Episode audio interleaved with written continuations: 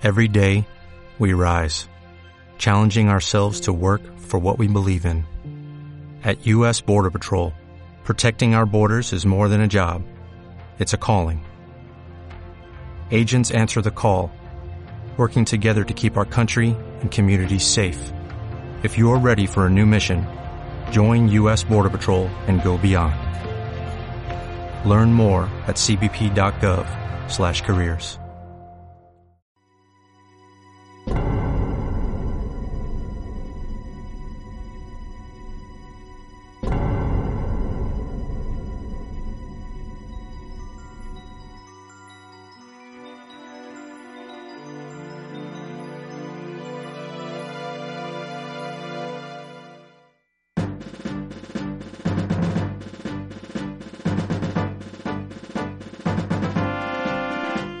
Bienvenidos fans de Nintendo, soy Payadia y esto que estáis escuchando es el décimo capítulo de Arqueología Nintendo. Ya sabéis vuestro podcast sobre la historia de Nintendo y todas las curiosidades que la rodean. El pasado capítulo lo dedicamos a repasar el primer año de vida de la Famicom.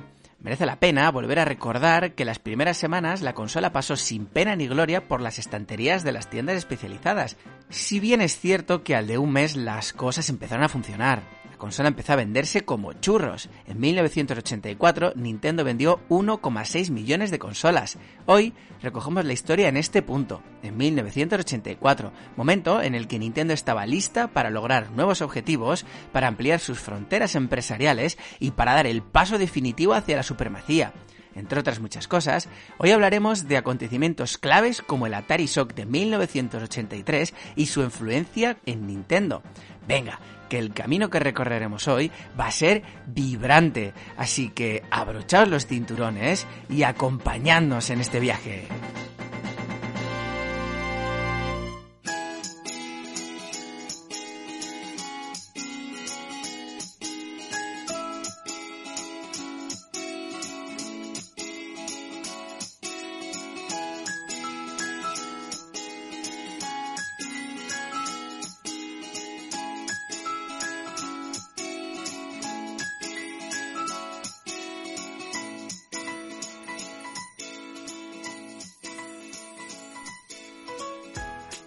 Antes de comenzar, me gustaría destacar que la banda sonora que nos va a acompañar a lo largo del capítulo de hoy pertenece a la saga Yoshi, más en concreto a tres videojuegos de esta saga, Yoshi's Island, Yoshi's Story y Yoshi's Bully Booth, y que todas las canciones han sido seleccionadas de una forma muy acertada, por cierto, por nuestro compañero Parmerion Show.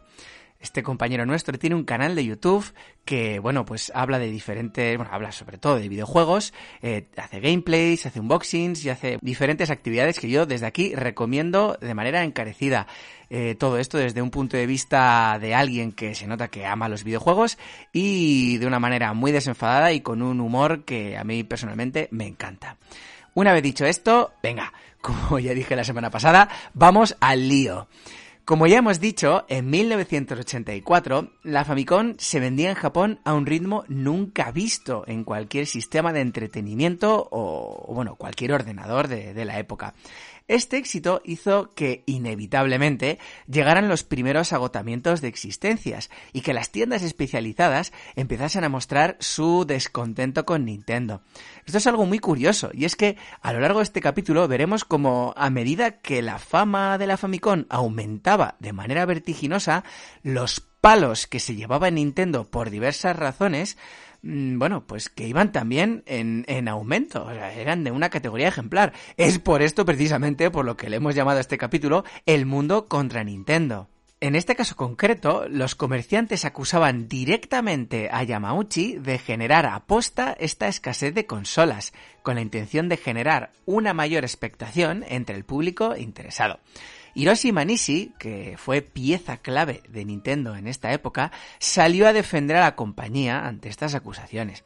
Aclaró que Nintendo producía a ritmo de 400.000 consolas al mes, que sinceramente no podían hacer nada más que aunque no fuese un ordenador, al final, joder, pues la fabricación de un sistema como, como la Famicom, pues que era un proceso más o menos delicado y que producir un mayor número de consolas iba a hacer que Nintendo no pudiese garantizar la calidad del producto. Todos sabemos en este, en este sentido lo mal que lo pasó Nintendo por, pues por todas las consolas que le devolvieron defectuosas el año anterior. Así que Nintendo no quería cometer el mismo error y quería ir poquito a poco, aunque esto, como hemos visto, le generó generaba muchos dolores de cabeza por parte externa. Con todo esto, Nintendo vendió 3,8 millones de consolas en el año 85 y 3,9 millones de consolas en el año 86. Esto era una auténtica locura. Recordemos, de hecho, que el objetivo de Hiroshi era vender 3 millones de unidades, solamente 3 millones, entre el 83 y el 85. O sea, como vemos, en un solo año eh, superó todas sus expectativas. Claro, este arrollador éxito se traducía en dinero. Y ese dinero, pues empezaba a despertar la codicia de otras compañías, no solo de, la propia Nintendo, claro. Ya en 1983, el mismo año en el que se comercializó la consola, varias desarrolladoras externas a Nintendo empezaron a mostrar interés por desarrollar juegos para esta consola. Claro, estas empresas hablaban directamente con Yamauchi y sondeaban acerca de construir una especie de colaboración, pero Hiroshi fue rechazando categóricamente todas y cada una de las propuestas que recibía. Yamauchi lo tenía muy claro en ese momento. La Famicom era una consola de Nintendo y solo Nintendo iba a desarrollar juegos para ella. La verdad es que esta negativa tan drástica venía cimentada en una razón de más o menos peso. Y es que recordemos que Nintendo no ganaba ni un yen con la venta de la consola y que todos sus beneficios venían gracias a los juegos. Claro, viéndolo así, era lógico, más o menos lógico, pensar que después de la apuesta tan arriesgada que hizo Nintendo en producir una consola que no le generaba beneficios, pues lo último que quería era que otras empresas se llevaran la única fuente de ingresos que proporcionaba la Famicom. Eso sí, por muy lógica que pareciera esta idea, Yamauchi no tardó mucho en reconsiderar este tipo de ofertas y replantearse su estrategia.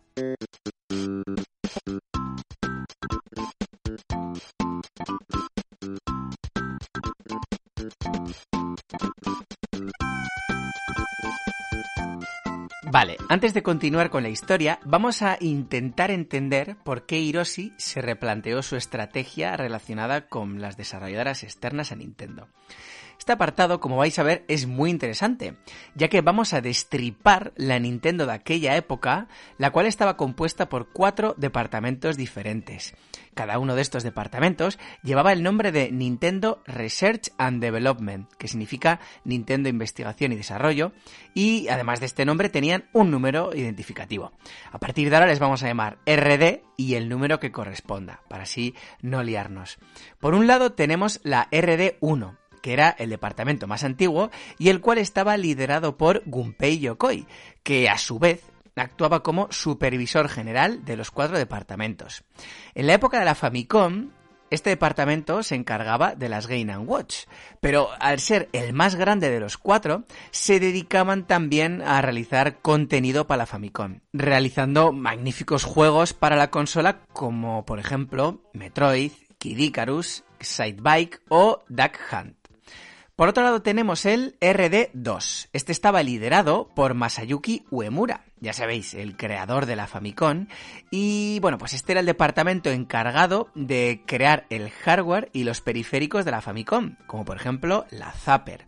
De este departamento también saldrían posteriormente pues la, la NES, la Super Famicom o la Super Nintendo, entre otras muchas joyas. Luego estaba el RD3 que este era el último de los, llamémosle, departamentos clásicos, eh, los cuales fueron creados en el 60, bueno, en los años 60. Os recuerdo que de la creación de estos tres departamentos hablamos en nuestro ya remotísimo tercer episodio. Bueno, pues en la época de la Famicom, el RD3 tenía un objetivo muy curioso, y era el desarrollar dispositivos que potenciaran las capacidades de la Famicom. De este departamento, por ejemplo, salieron los cartuchos que incluían el sistema de memoria basado en una batería, y el cual permitía guardar los juegos y no tener que volver a empezar de nuevo cada vez que apagabas la consola. Estos avances eran después usados por el resto de departamentos, como por ejemplo el RD4 del que vamos a hablar ahora, y que usó este tipo concreto de cartuchos para crear el Zelda, Además de esto, este departamento, el RD3, también creó algún que otro juego, como por ejemplo el legendario Punch Out. Y llegamos al último de los departamentos, el RD4. Este fue creado expresamente en la época de, la Famicom, en 1984, e Hiroshi Yamauchi decidió poner en la cabeza de este departamento a una persona que había demostrado, con méritos más que suficientes, su capacidad para crear juegos excelentes. Estamos hablando de Shigeru Miyamoto. El recientemente creado Departamento 4, RD4, tenía como único objetivo el crear juegos para la Famicom y a todas luces que consiguieron su objetivo con creces, ya que, como muchos y muchas sabréis, este departamento fue el creador de Super Mario Bros. y The Legend of Zelda, entre muchos otros. Y cuidado, que en este departamento había auténticos genios, además de Miyamoto. Ejemplo de ello es el legendario Koji Kondo, creador de las bandas sonoras de juegos, pues como Mario, Star Fox, Zelda y un largo etcétera. Este señor Programar seguro que no programaba nada, pero su contribución al mundo de los videojuegos no me podéis negar que es inmensa. Pues bien, Pese a esta compleja y muy ordenada estructura, Nintendo no daba abasto para satisfacer de manera adecuada la demanda de juegos que requería una consola que estaba teniendo tanto éxito como la Famicom. En 1983, Nintendo creó nueve juegos diferentes. En el 84, y pese al titánico esfuerzo de la compañía, tan solo consiguieron ofrecer 13 nuevos juegos, casi casi uno al mes, y claro, a esto hay que unirle que no todos los juegos iban a ser del agrado de todos los jugadores, por lo que había compradores que podían pasarse meses sin recibir un juego que les contentase. Claro, esto generó eh, presión nacida desde lo más profundo de Nintendo, a la cual había que sumar la sarta de palos que la compañía recibía desde el exterior ya que cada vez eran más las voces que criticaban a Nintendo de querer ser los únicos en beneficiarse del éxito de la Famicom. Irónico por otra parte, porque al final Nintendo fue la creadora de la Famicom. Pero bueno, les eh, criticaban eh, llamándoles dictadores, entre otras muchas lindezas. Eh, tanto la prensa como las desarrolladoras e incluso los propios consumidores presionaron muchísimo a Nintendo para reformular su política. Pues bien, todo esto, las presiones internas como las externas, fueron el caldo de cultivo que hizo que por fin Hiroshi Yamauchi decidiera abrir las puertas a desarrolladoras externas. Eso sí, de ninguna manera iba a hacerlo de cualquier forma y estableció unas normas muy estrictas.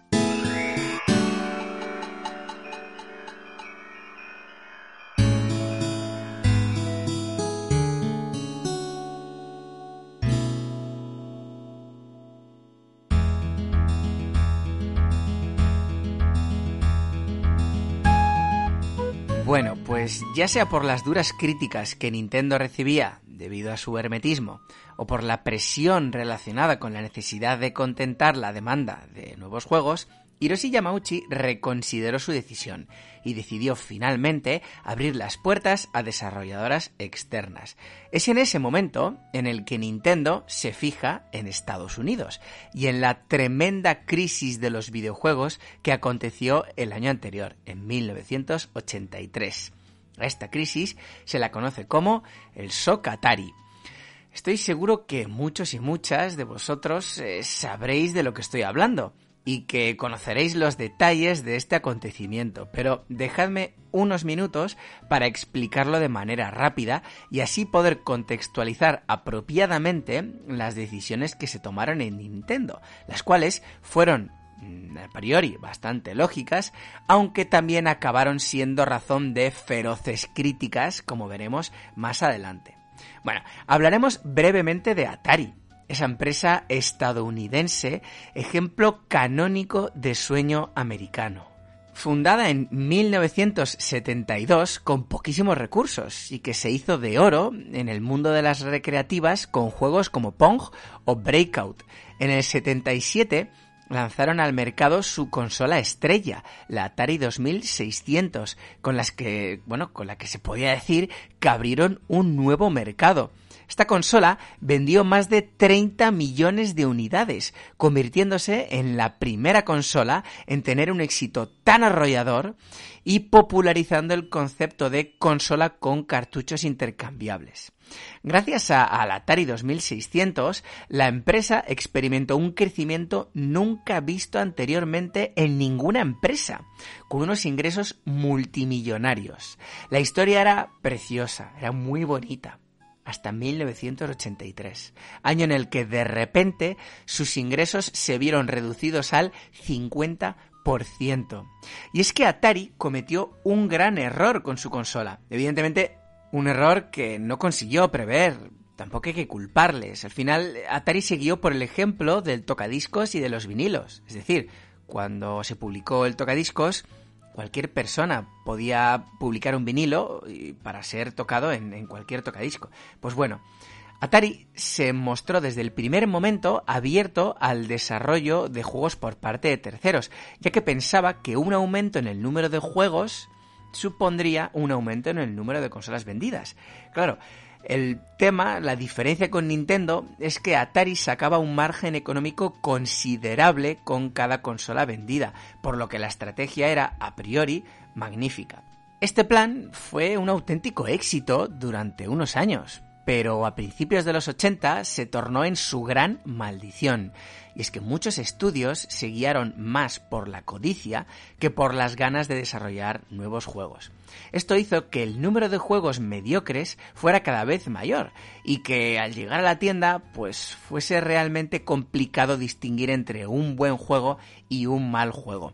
Esto destruyó por completo la confianza de los clientes, que poco a poco dejaron de comprar videojuegos, ya que, bueno, pues muchas veces se dejaban el dinero en juegos que no valían para nada. Esta situación llegó a su cenit en las Navidades de 1982, momento en el que se publicó el malogrado y celebérrimo ET y supuso un derrumbe total eh, de la industria de los videojuegos en Estados Unidos. Ojo, que en este sentido me gustaría partir una lanza a favor de ET. En muchos sitios puede leerse que este fue eh, el, gran culpable o el gran partícipe de la crisis, cuando realmente solo fue la gota que colmó el vaso. De hecho, la culpa ni siquiera fue solo de Atari, ya que otras consolas de la época pecaban del mismo error. Este simplemente fue el golpe de gracia para una industria que en Estados Unidos ya estaba agonizando.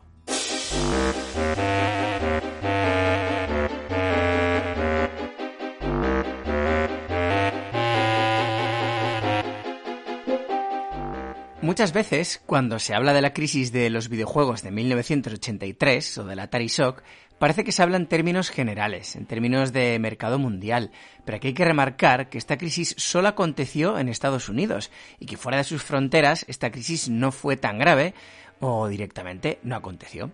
Ejemplo de esto es Japón, en la que el mercado de los videojuegos transcurría sin ningún problema. De hecho, un claro indicativo de esto es la propia Famicom, que fue lanzada al mercado ese mismo año, en 1983 justo a la par o en el mismo momento en el que el mercado norteamericano se hundía.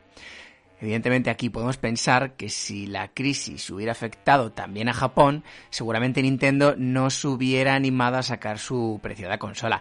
Es decir, Yamauchi estaba loco, pero no sé, no sé yo si tanto. Bueno, el caso es que la estructura de Nintendo, las presiones exteriores, las presiones interiores, el Atari Shock, ya está. Ya lo tenemos todo muy bien contextualizado. Ya podemos continuar con nuestra historia. El caso es que Yamauchi estaba bastante preocupado. Porque él sabía que tenía que contar con desarrolladoras externas que contribuyeran a la publicación de juegos y así atender a la demanda tan exigente de los clientes. Pero claro, por otro lado estaba el problema de Atari por lo que estudiando muy a fondo este caso, entendió que demasiados juegos malos provocaban el ahogamiento del mercado y que la publicación de pocos juegos haría que la videoconsola perdiese totalmente su interés. Los primeros contactos de empresas exteriores vienen de empresas conocidas, Hudson Soft y Namco, lo cual eh, realmente fue un alivio para Nintendo, ya que eran viejas conocidas de la compañía y casi casi se podría decir que eran sinónimo de calidad. Aún así, para cubrirse las espaldas y para poder obtener algún beneficio económico, Yamauchi ideó una fórmula muy sencilla, y es los derechos de autor. A día de hoy es algo súper común, pero en el mundo de los videojuegos, claro. Pero este tema fue algo realmente novedoso en aquel momento. En concreto, el contrato estipulaba que por cada cartucho fabricado, Nintendo ganaba 200 yenes. Y ojo, digo fabricar, no vender. De esta forma, Nintendo se aseguraba ganar dinero aunque el juego no fuera a venderse. Al mismo tiempo que obligaba a las desarrolladoras a realizar buenos juegos para ganar dinero. Porque claro, además este pago se, había que realizarse por adelantado. Entonces, claro, si las desarrolladoras hacían un gran desembolso y luego el juego no se vendía, pues iban a meterse en un gran problema económico.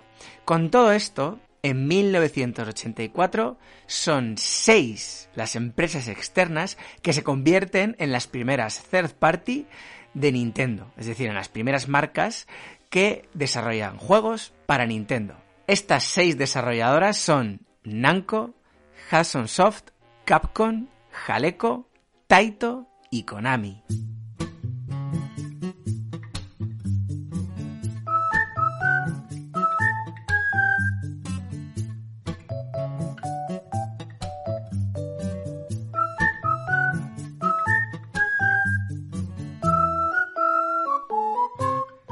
El primer juego publicado por una desarrolladora externa fue el mítico Lode Runner, publicado en julio de 1984 por Hudson Soft y que fue un auténtico éxito. De hecho, vendió mucho más que juegos como, por ejemplo, Donkey Kong.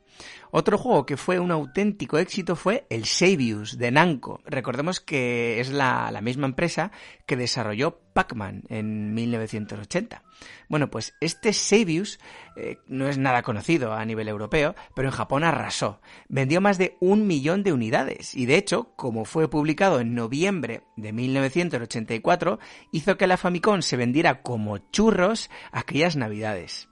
Claro, a Yamauchi se le hacían los ojos chiribita con todo esto. Imaginaoslo por un momento. El hecho de que Savius vendiese más de un millón de unidades hizo que Nintendo ganase sin mover un pelo más de 2.000 millones de yenes. Es decir, más de 16 millones de, euros eh, de hoy en día, vamos. Esto no solo supone una inyección económica inmensa para Nintendo, sino que oxigena por completo sus departamentos de desarrollo, quitándoles mucha presión de encima. De hecho, hasta ese momento, los equipos de desarrollo tenían un ritmo impuesto de tres meses por juego.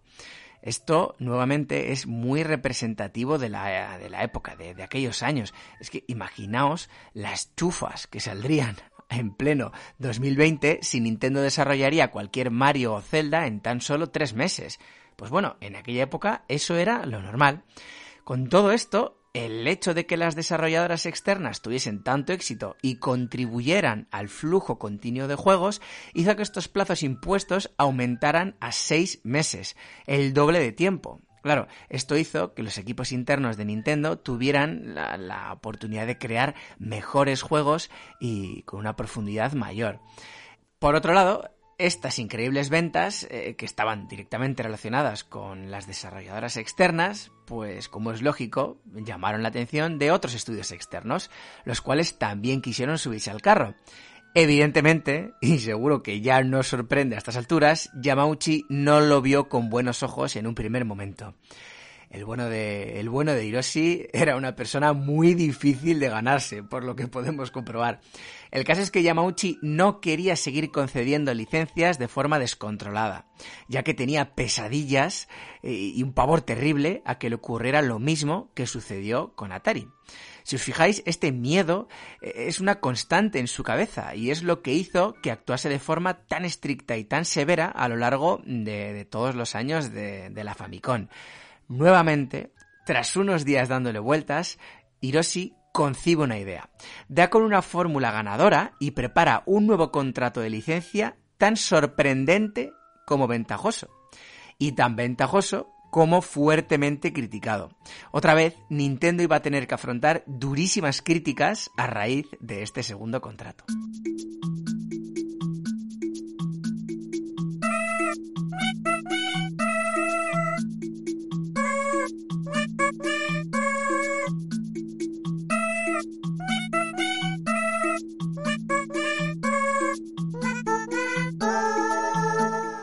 Mirándolo en retrospectiva, las seis primeras desarrolladoras contaban con una gran libertad, no solo en lo referente al aspecto creativo, sino también en el aspecto productivo. Es decir, eran estas compañías las encargadas de producir, de construir físicamente sus propios cartuchos. Y esto era algo que Yamauchi no iba a permitir que volviese a suceder. Con todo esto, ideó un contrato compuesto por cuatro cláusulas diferentes. La primera de las condiciones era que una vez una desarrolladora tuviera un juego programado, este juego debía ser enviado a Nintendo y esperar a que la propia Nintendo produjera el cartucho y lo comercializase. Si bien es cierto que esta medida era clave para que Nintendo tuviese un control estricto sobre lo que se publicaba y lo que no, la compañía justificaba esta primera decisión utilizando un percance real que les sucedió con Sabius y es que Namco comercializó una tirada de cartuchos defectuosos, los cuales no entraban bien en el puerto de la consola y que hicieron que muchos aparatos se estropeasen. Y claro, cuando la consola estropeaba, los clientes no cargaban contra Namco, los clientes cargaban contra Nintendo. La segunda cláusula es muy severa, y es que las nuevas desarrolladoras tan solo iban a poder publicar tres juegos al año, ni uno más. La razón de esta restricción es que, como solo tenían tres oportunidades anuales, los estudios iban a esmerarse más para hacer buenos juegos. Otra cláusula importante, la tercera, era el control de contenido que ejercía Nintendo en los nuevos juegos de los desarrolladores externos. Esto, en principio, en palabras de Nintendo, solo lo hacían para controlar que no se publicasen juegos con contenido obsceno, muy violentos o directamente sin sentido. Pero claro, ese sinsentido pues estaba en manos de la subjetividad de Nintendo, por lo que esta cláusula fue duramente criticada. La, la, cuarta cláusula, la última ya, era sin ningún tipo de duda la más rocambolesca y la que realmente hacía que estudios pequeños u oportunistas de medio pelo entrasen como nuevos estudios externos. Era una forma que tenía Nintendo de asegurarse que las compañías que fueran a firmar el nuevo contrato tuvieran una gran infraestructura por detrás. Y es que Nintendo obligaba a los nuevos desarrolladores a producir 10.000 cartuchos por cada juego nuevo que quisieran comercializar. Y tendrían que pagar sus gastos por adelantado. Claro, Después de idear este nuevo contrato, como cabe esperar, a Nintendo le llovieron las críticas. Eran innumerables las voces que les tachaban de dictadores, totalitarios, abusones y todo tipo de piropos de ese calibre. De hecho, hay muchas empresas que se quejaban de las malas prácticas de Nintendo, alegando que la compañía les exigía una fecha estricta de entrega para sus propios juegos, mientras que luego ellos, la propia Nintendo, tardaban más de lo debido en comercializar finalmente los juegos. Es por esto por lo que podrían pasar meses desde que una desarrolladora enviaba un juego a Nintendo hasta que finalmente se publicaba. De esta forma, los estudios externos acusaban a la compañía, a Nintendo, de retrasar o adelantar de manera intencionada los lanzamientos de los cartuchos para generar un calendario basado en sus propios intereses. Y lo cierto es que, en este sentido, Yamauchi confirmó esto mismo años después. Pues eso, diciendo que era precisamente lo que hacían, generar un calendario pues para, para tener un flujo eh, controlado de cartuchos. Pues bueno, aun con estas desconsideradas prácticas, este nuevo contrato fue también un éxito rotundo para Nintendo y le trajo grandísimos beneficios económicos.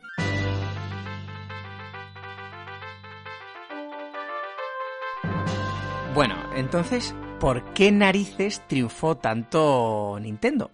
Pues simple y llanamente porque daba mucho dinero, no solo a la propia Nintendo, sino a todas las desarrolladoras externas asociadas a él, ya fueran las primeras seis privilegiadas o todas las que vinieron en momentos posteriores. Al final, un juego medianamente decente vendía cerca de 300.000 copias, suponiendo una gran inyección económica para todas las partes implicadas. Las críticas, pues eran una constante, no solo a Nintendo, sino también a los estudios externos, los cuales tenían que soportar cómo las tachaban de pusilánimes al no atreverse a, a, enfrentarse a Nintendo y a su monopolio. Y también las criticaban por aceptar todas sus condiciones a cambio de mantener a flote sus negocios. También es ampliamente conocida la batalla amor-odio que mantuvieron Namco y Nintendo a raíz de las cláusulas abusivas de los contratos. Aún así, con esto y con todo, fueron muchísimas las compañías que, aunque tuvieran cierto recorrido previo, conocieron la gloria gracias a Famicom. Tenemos ejemplos de Enix, Konami, Square, HAL Laboratory, Data East, Tecmo o Sunsoft. Y con esto llegamos al 13 de septiembre de 1985, fecha clave en el mundo de los videojuegos. Ese día se publica uno de los videojuegos más influyentes de la historia. Ese día se comercializa el Super Mario Bros. Y Nintendo, definitivamente, desata la locura. Pero bueno, de esto y de mucho más hablaremos en el siguiente capítulo de Arqueología Nintendo, el undécimo ya. Así que muchísimas gracias por escucharnos y agur.